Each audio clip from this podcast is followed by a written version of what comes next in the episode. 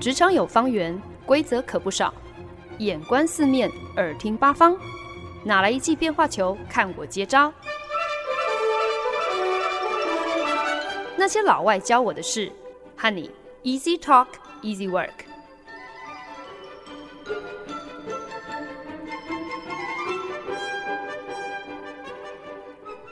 您现在收听的是《那些老外教我的事》，我是节目主持人焕恩。最近因缘际会，就发现了一个非常火热的脸书群组。这个脸书群组的名称呢，就叫做 A Group Where We All Pretend to Be Ants in an Ant Colony。直接翻译过来呢，就是一个大家假装是同一个蚁窝的蚂蚁的群组。这个群组的名称虽然非常的直白易懂哦，可是我想大家听完了之后，应该还是黑人问号，还是满头雾水，想说这这到底是什么东西啊？可是说真的，再也没有什么比这个 Facebook Group 更加的名副其实了。因为呢，基本上这个群组的成员是干嘛的呢？就是他们每一个人都把自己假装成是蚂蚁。然后呢，在这个脸书群组里头，就是会泼一些什么掉在地上的食物的照片啊，然后吆喝大伙一块呢，把这些食物搬回蚁窝进贡给群组中虚拟，可是却是至高无上的 Queen Ant 蚁后。那毕竟你在这群组当中扮演的是蚂蚁的角色嘛，所以呢，你连说话的方式都应该要比照蚂蚁的思维。所以呢，这个脸书群组当中的成员，他们留言的方式呢，大多呢就是以单字为主，而且呢，这个单字呢，全部都是要用大写英文字母拼成哦，而且字母跟字母之间还要多空一格，基本上这样子的。呈现的方式，或是拼字的方式，说话的方式，就好像读起来呢，你就可以想象这些呃 群组当中的蚂蚁们，他们就是在用一种近乎机器人一样的单音的频率，念出他们作为小蚂蚁的心声哦，lift, climb, eat, work，就是抬、爬。吃跟做，如果你听到这边觉得什么样子，只有什么样子无聊到发慌的人才会加入这么样一个脸书群组的话，那么你可能真的就是太过小看到底有多少人现在正在持续的无聊到发慌哦。因为呢，这个大家这会假装是蚂蚁的群组。你知道吗？总共有超过一百八十万个入会成员呢，包括病人在下我。不过我倒是还没有发文，还没有就是用这个蚂蚁思维、蚂蚁语言发发文过。而且重点是呢，最近这一个脸书群组还一直上新闻哦，然后还有登上了美国一个知名的深夜脱口秀。所以呢，你可以说这个蚂蚁天地它的曝光率真的是遍及全美。很多的蚂蚁成员其实就是一般人嘛，有一些是什么母子党啊，就是早上忙完了小朋友的功课跟家事之后，呃，母子二人下午最期待的亲子时间，竟然就是一起坐在电脑前面，然后一起假装自己是蚂蚁啊。另外呢，还有就是很专业的动画剪辑师哦，为了这个群组，竟然亲自电脑绘制了一个 3D 小动画，模拟了整排的蚂蚁是如何抬起一整只蜈蚣的尸体，准备带回巢穴向女王献宝哦。然后这样的一个影片底下的所有的留言就是 lift lift 抬抬 for the queen，为了女王，献给女王。我觉得在台湾的听众朋友可能会非常的匪夷所思，就是美国人到底有什么病啊？怎么会吃饱撑着做出这么无聊的事情？可是其实啊，这类型的角色扮演的脸书群组最近好像越来越盛行了，特别呢是在疫情蔓延的现在。对于可能从头到尾都没有经历过闭关之苦的台湾听众朋友来说，恐怕大家其实蛮难想象的，在世界各地有多少地方、多少城市、多少人，正因为这一场疫情哦，所以他们的生活作息，甚至是他们的工作饭碗是如何因此彻底大乱。当你被关在家里，哪里都去不了，然后你可能工作也没了，因此手边忽然就多出了好多的时间，不知道该如何排解。一天下来，瞬间变得是何等的漫长，多么的空洞。这也难怪很多人现在不得不把重心转向网络哦，甚至是希望能够通过一个虚拟的社群，一个虚拟的角色扮演。让大家可以暂时的忘却现实生活当中的烦恼，以及对于未来的种种不安。相对来说，蚂蚁的存在简直是太简单了。你的生活就是只有 climb, lift for the queen，爬、搬，为了那个不存在的以后而活，就是这么一个单纯的存在。好像特别在这样子的一个。会让大家觉得失控，觉得无助，会觉得啊、呃，对于前途茫茫未知这样的一个情况之下，好像参加这样的一个脸书群组，可以特别给大家带来一个安定的力量哦。至少你很明确的知道，你在这样子的一个呃社团当中，你扮演一个什么样的角色，你能够做的事情。其实很有限，因此你反而更好掌握这样一个怪异又令人发噱。可是当你进一步去了解背后的原因之后，好像也能够就啊、同理的线上，可能有一些些的前所未见，有一点点的 unprecedented。可是呢，就是因为我们现在正经历着一个 unprecedented，一个前所未见的 pandemic，一个。前所未见的全球传染病哦，所以呢，因为我们活在这么一个前所未见的时刻，所以这样子好像本来应该是很怪异的一个现象，我想只会越来越多，越来越见怪不怪吧。所以呢，今天在节目当中就想要以 unprecedented 为题来跟大家聊一聊哦。呃，聊聊很多因为新冠状肺炎而生的前所未见是如何渗透我们生活当中的每一个层面，这又会如何影响所谓的后新冠状肺炎，也就是 post COVID-19 的生活呢？我们即将要面对什么样的一个 new normal，什么样子的一个新常态？想必也会是完全的 unprecedented 吧。说来，新冠状肺炎这样的一场全球疫情，这真的并不是世界所经历的第一次嘛，当然也不会是最后一次。可是呢，因为种种因素，像是呃第一时间的人为疏失，还有刻意隐瞒，以及我们现在不管是在人流或是物流的全球化。的程度真的也都是前所未见，是 unprecedented。再加上这个病毒它的本质、它的超强传染性，以及它突变之快速，这些因素加总起来呢，就让这场疫情造成了全球前所未见的损失。如果要讲 unprecedented，那真的是光看美国的失业率就知道哇，代志大条。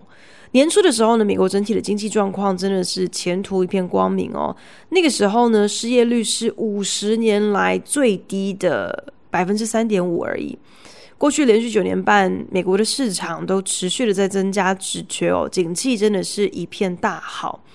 当然呢，也就有人因此打着如意算盘哦，要搭着这么一个经济顺风车，可以躺着就让它重回白宫，再兴风作浪个四年。谁知道，不过才几个月的时间，这一切就风云变色了。先是因为疫情率先在中国爆发，那中国各大城市相继封城，然后工厂呢也停摆一个多月。全球各大厂商基本上呢，大多都是把自己的制造厂商一并的鸡蛋全放在一个叫做中国的篮子里面哦。降下来呢，就形同全球的物流链断了头。那紧接着，世界其他各国也纷纷传出疫情哦，所以大家也不得不，呃，相继颁发各种全程停摆的政策。很多企业公司行号不但供给方面短缺哦，因为他们的物流链就是被被切断了嘛。那啊，同时呢，也因为消费者被迫要在家里隔离，被关在家里，这下就连需求面也瞬间消失哦。所以呢，财务吃紧之下，不得已只好大幅裁员。也因此呢，美国四月份单月就有超过两千万个职缺凭空蒸发。如今呢，美国联准会甚至预告，更糟的还在后面呢。失业率有可能上看百分之二十五，这等于是比较了，呃，二零年代经济大萧条的时候的最最惨烈的景况，就是失业率达到百分之二十五。目前，美国申请失业救济金的人口已经冲破了三千八百万人，由此可见，这对于经济的影响跟重挫。真的是前所未见。即便是日本，相较于其他已开发国家，日本的确诊人数和死亡人数已经算是比较少了。可是呢，经济上的损失也是已经是啊、显而易见了。因为日本已经连续两季全国所得负成长，全国正式进入了经济不景气。也正因为如此，之前严格封城一个多月，甚至是将近两个月的国家，为了挽救真的是只剩下半条命的经济哦，啊，纷纷开始逐步开放。但是即使相关的规范松绑，啊，恐怕再也回不去在疫情爆发之前我们所习以为常的那个常态了。我们的公司呢，其实，在新加坡宣布正式封城之前，就已经开始要求员工一律要在家工作。那新加坡预备解禁之后呢，将会逐步放宽很多的管制，有些公司行号呢，将能够开始阶段性的复工。可是，即便如此，我们公司可能因为是外商嘛，所以可能应该还是会想要采取比较保守的手段。那前不久呢，公司高层才发放了问卷，想要了解一下员工对于在家工作有一些什么样子的感想。一如很多美国的科技大牌，像是脸书啊、Google 啊，他们其实已经就宣布了，不管美国当地政府呃颁布什么样子新的。政令宣导，反正呢，公司一律都要让旗下员工在家工作，一路到年底。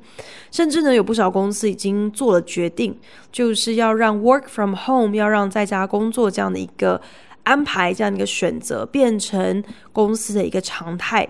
美国其中就有一间很大的保险公司大品牌，就宣布要缩减他们全国的办公室哦，因为呢，在呃，疫情的这段期间，他们发现自己旗下的员工 work from home 在家工作的绩效以及客户的满意度不减反增。可见的 work from home 其实是有效的，是并没有显著影响这个员工士气跟员工的表现的。所以呢，公司就裁决，那么就让呃上千名员工继续的永久性的在家上班吧。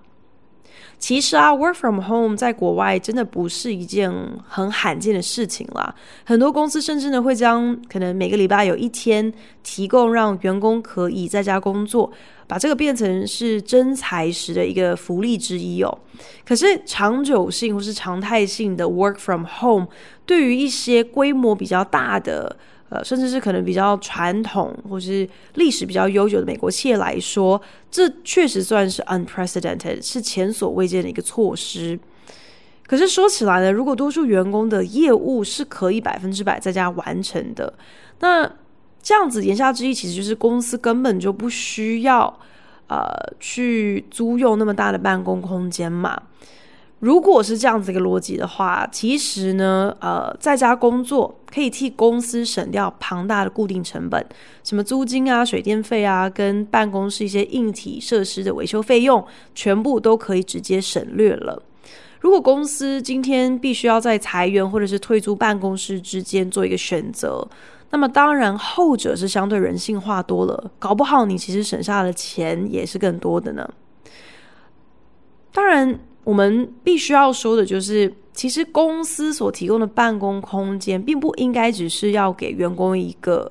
有办公桌、办公椅可以工作的地方嘛，不应该是仅仅提供这样的一个机能性而已。更多时候呢，办公空间是为了要营造一个环境，是有助于团队可以无缝而紧密的合作。这样的一个工作形态跟团队精神，很多时候并不是单单透过虚拟的会议啊，或者是其他线上的工具就可以轻易被复制而成的。或许正因为如此哦，所以我们的团队在填写问卷的时候，公司高层想要了解大家之后，是希望能够继续在家工作呢，还是比较倾向想要重返办公室？我就发现很多人其实是很希望可以重新回到办公室上班的。不过值得一提的就是，这些人大多是家里有小孩。那因为这段期间在新加坡学校也都关闭了嘛，所以呢，这些同事特别的辛苦，在家不仅要上班，还要顾小孩，所以真的应该都是那些已经快要被逼疯的家长，才特别的迫不及待想要能够重返办公室吧。只要能够摆脱家累，能够图得一点点独处的清静，今天就算是要他们在办公室超时加班，我想对他们来说应该也都是求之不得的。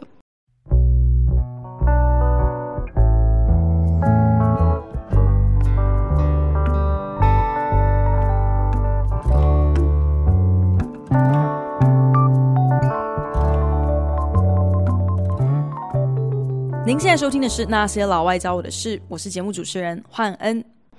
今天在节目当中呢，想要跟大家分享的单字是 unprecedented，意思呢有前所未闻、从来没有发生过这样的一个意思啦。那今天透过这样的一个单字，其实呢是想要跟大家来聊一聊，因为现在这一场前所未见的 global pandemic 这样的一个全球疫情，新冠状肺炎的这个疫情。是如何在我们生活当中的各个面上带来各种 unprecedented 的影响？新加坡呢，虽然在六月一号出关哦，可是呢，这个出关其实也是有条件，是有阶段性的。只能够说呢，新加坡应该也是学乖了啦，因为呢，疫情爆发的前期有差不多两个半月的时间呢，新加坡堪称是。啊、全球效法、全球羡慕的防疫模范生哦，结果没想到一转眼，因为移工宿舍的集体感染，就让新加坡政府完全措手不及哦。啊、呃，从这个全球模范生跌落成为了这个全球的一个警示故事哦。现在真的是每天但求单日确诊人数不要破千，就是一个非常值得庆幸的事情。我想也是因为如此，所以呢，呃，我们在闭关期间呢，每户人家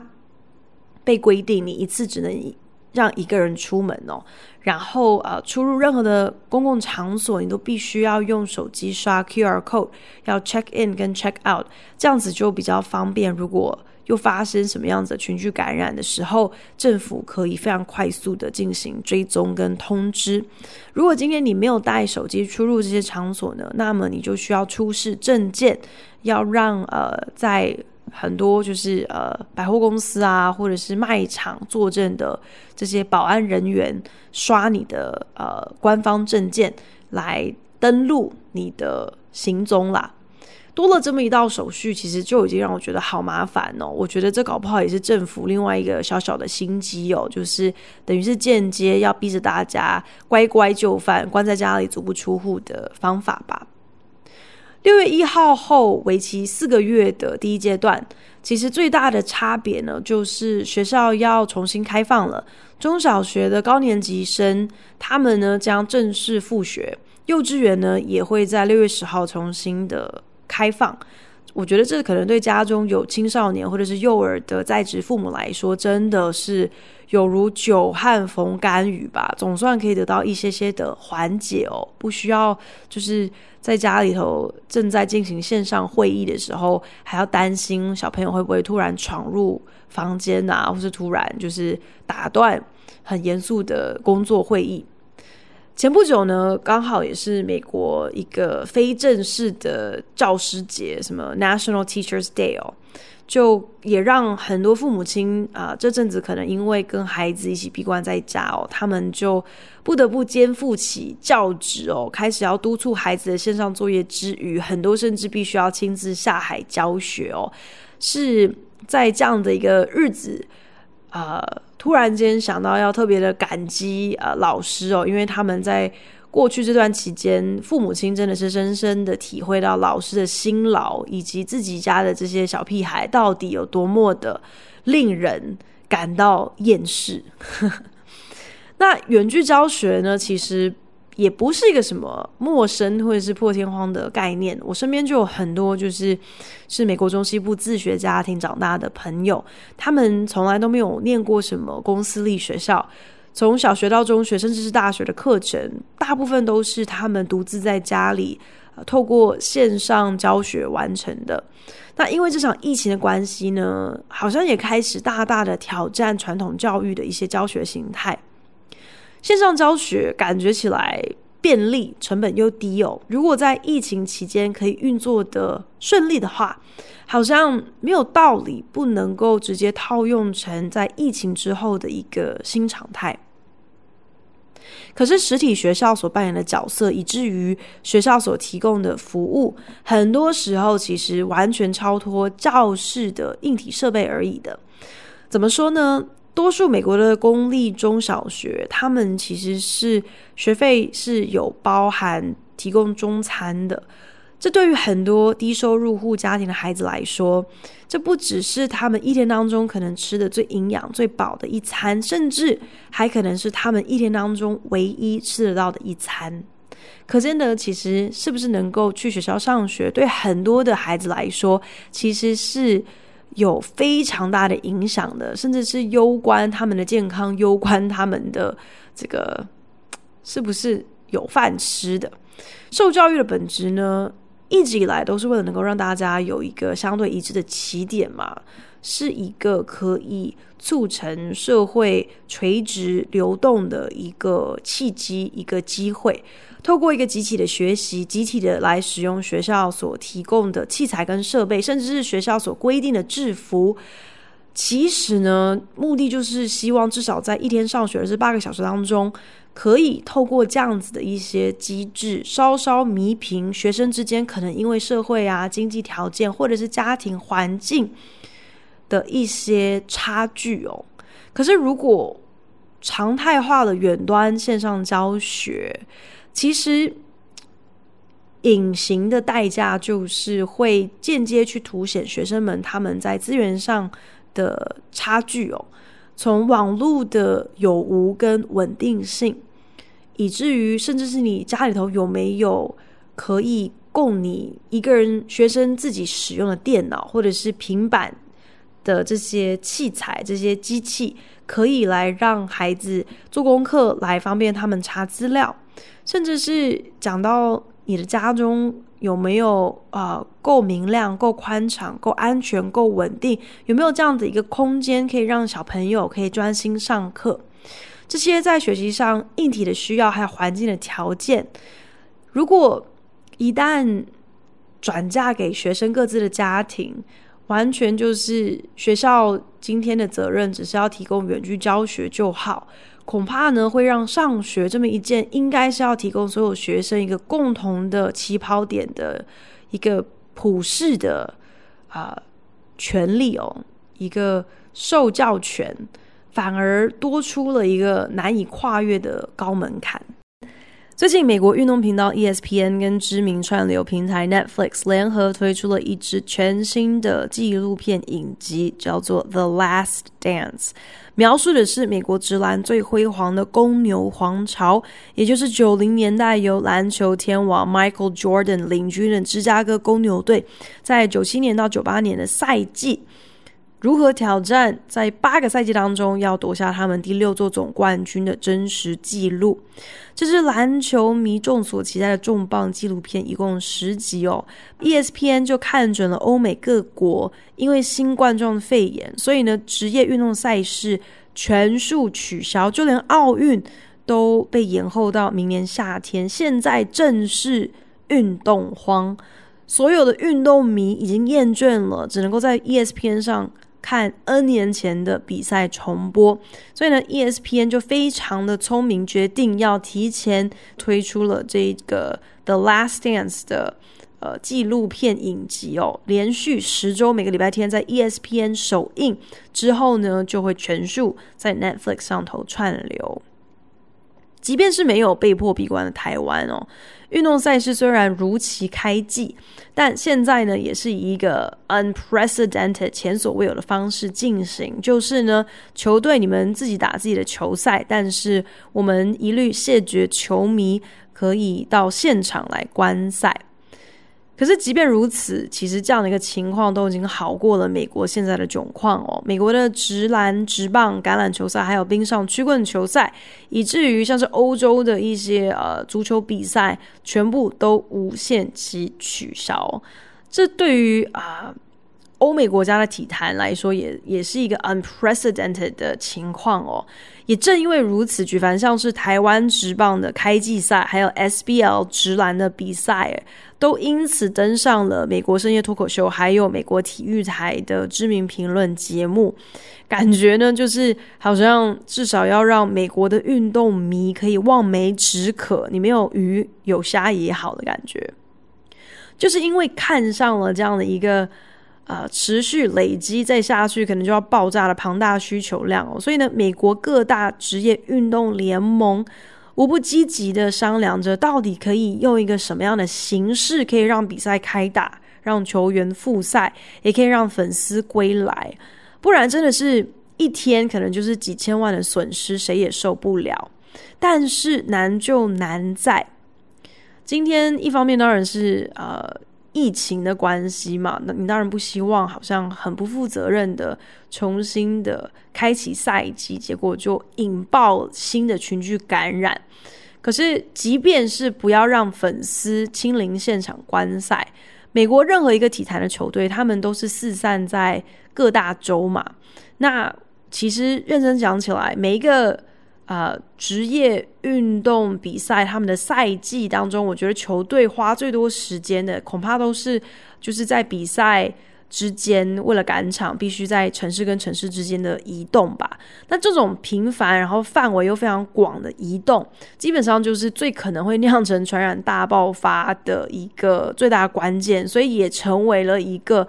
今天如果想要重新开启。各大职业运动体坛的赛事必须要最先克服的一个难关，那就有很多医疗专家就表示，其实呢，最合理的因应方式就是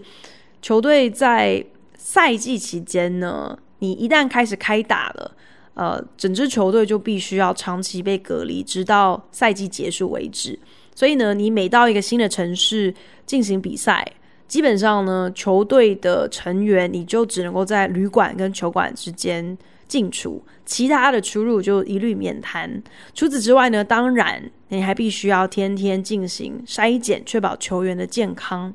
可是这件事情真的是说的容易做的难呢。一方面是因为球队的随行成员当然不只是球员而已啊，还包括了教练团队、医护人员、医护团队，甚至是行政人员，还有球员的经纪人等等等。想想看，这样子的等于是好好几十人的人数，你再乘以可能二十到五十多不等的球队数，再乘上赛季的比赛场次，基本上你隔离下来所需要的经费跟人力跟这个统筹还有规划，就是非常的庞大、非常的复杂的。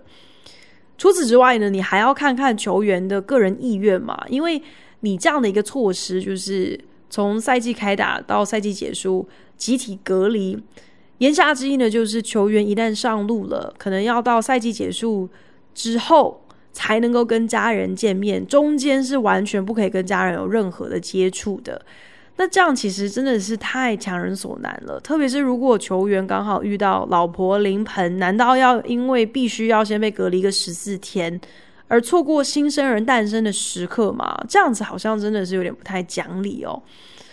这也就是为什么，即使是各大这些职业运动赛事的联盟，他们有这些各种的方案，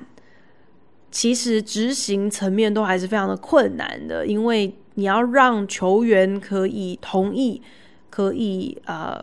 跟球员保证他们是可以在一个呃健康安全，然后不至于要跟家人就是呃一别，可能就是好几个月这样的情况之下安心的来比赛，真的是有一定的难度。那这也就是为什么呢？美国的 Ultimate Fighting Champion 哦，就是终极格斗，基本上呢，这就是一个呃，以互相拳打脚踢，把人当做沙包，呃，当做是运动的这样的一个超激烈职业运动赛事哦。他们的这个 UFC 的联盟的会长就非常 unprecedented 的跟粉丝拍胸脯的保证，说自己现在正在一手规划，已经呃，相中了一个私人小岛。要在这个私人小岛开赛，甚至呢，连这个小岛的名字都已经想好，就是要把小岛取名叫做 Fight Island。简单来讲，就是一个打架小岛啦，一个大家不需要害怕新冠状肺炎会影响你被对手打成猪头的一个这个度假小岛。可见的美国运动狂热分子真的是穷途末路了，什么鬼主意都可以把它当成宝，所以我也觉得。其实呢，现阶段台湾能够做的最 unprecedented、最前所未见的，真的不是口罩外交诶，而是来外销一下我们的直棒啊，还有 SBL 的比赛赞助权跟转播权，来一场 unprecedented 的运动外交吧。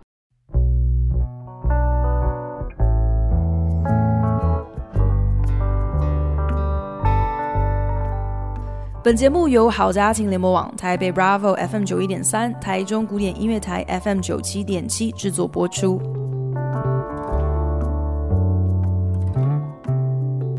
说起来，全球传染病真的并不是很 unprecedented，并不是前所未见的哦。从中古欧洲的黑死病到二十世纪初的 Spanish flu 西班牙流感，人类历史上跟瘟疫的生死对决真的是不曾间断过。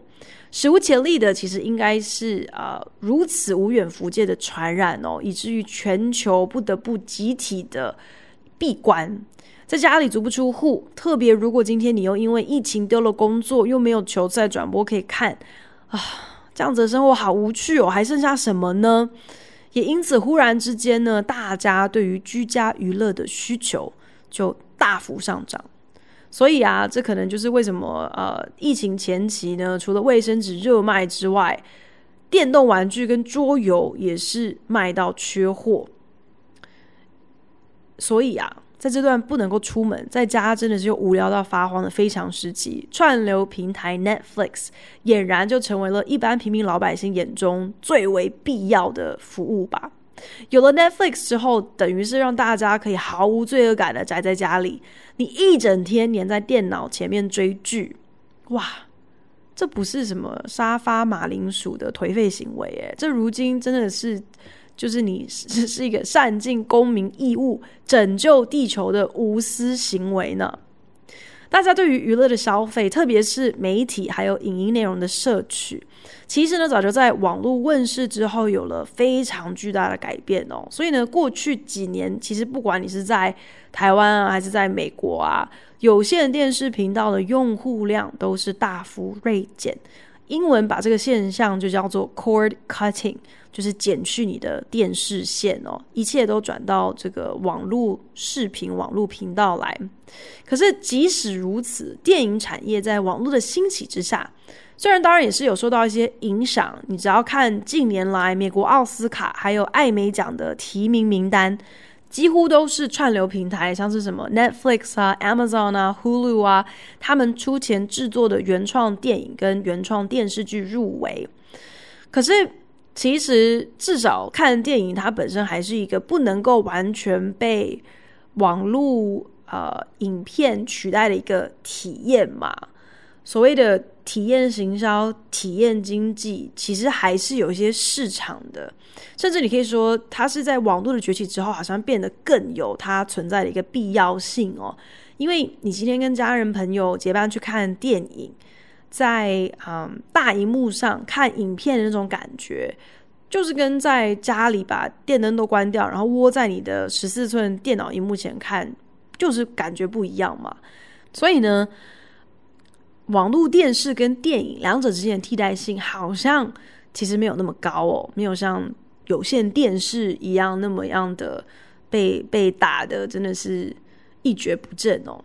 可是现在可好了，因为疫情爆发，为了减少群聚，所以呢电影院也都关了，也不知道真的是还要等到多久电影院才能够重新开张。电影公司就不得不改变他们的发行策略喽。比方说，像是前几年在纽约百老汇大红大紫，如今仍然真的是一票难求。你不撒个五六百美金，你买不到票的音乐剧《Hamilton》，他们由原班人马主演的电影版本，啊、将直接跳过戏院首映，准备在七月的时候就直接在迪士尼的串流平台 Disney Plus 跟粉丝见面。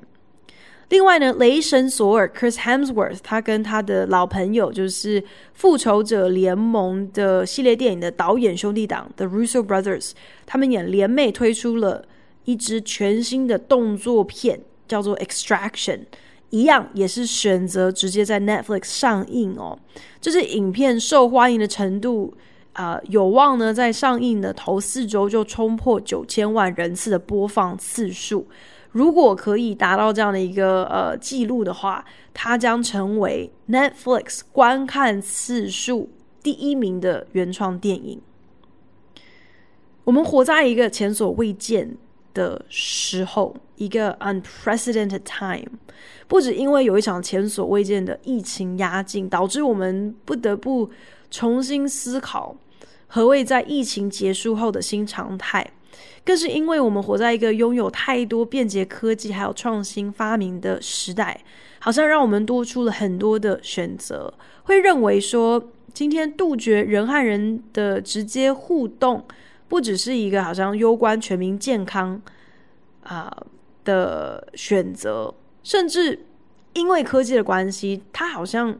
乍看之下会是一个只有利没有弊的选项。那可能是我个人太老派，可能对于网络还有智慧型手机跟平板电脑问世之前的那种原始生活，还有一些浪漫的记忆存在哦。那当然也可能是因为我在这一段已经进行了十个礼拜，还要在两个礼拜的闭关的日子，可能真的是已经被闷到一个极限了，所以才会让我觉得人跟人之间的连接哦。即便你今天是可以透过远距的虚拟的方式维系，可是那个面对面的温度跟亲密，真的是没有办法被任何的科技所取代的。在这样的一个 unprecedented time，去思考一个 unprecedented 的新常态，一个新啊、new normal，我觉得科技可以取代什么啊在什么样的一个情况之下，可以保持距离，却又不夺去人跟人之间那个非常特有的、独特的连接跟温度？大概就是我们接下来必须要面对、必须要思考的课题吧。感谢您的收听，希望您听完这一集有一些收获。如果有任何建议，或是听完有什么样子的心得，都希望你可以在 Facebook 上搜寻那些老外教我的事，来跟我分享哦。如果您是用 apple podcast 听这一集的话请帮我评分五颗星或留言。如果您是用 castbox spotify 等 app 平台收听也请你帮我分享给您的朋友。那我们就下一集再见喽拜。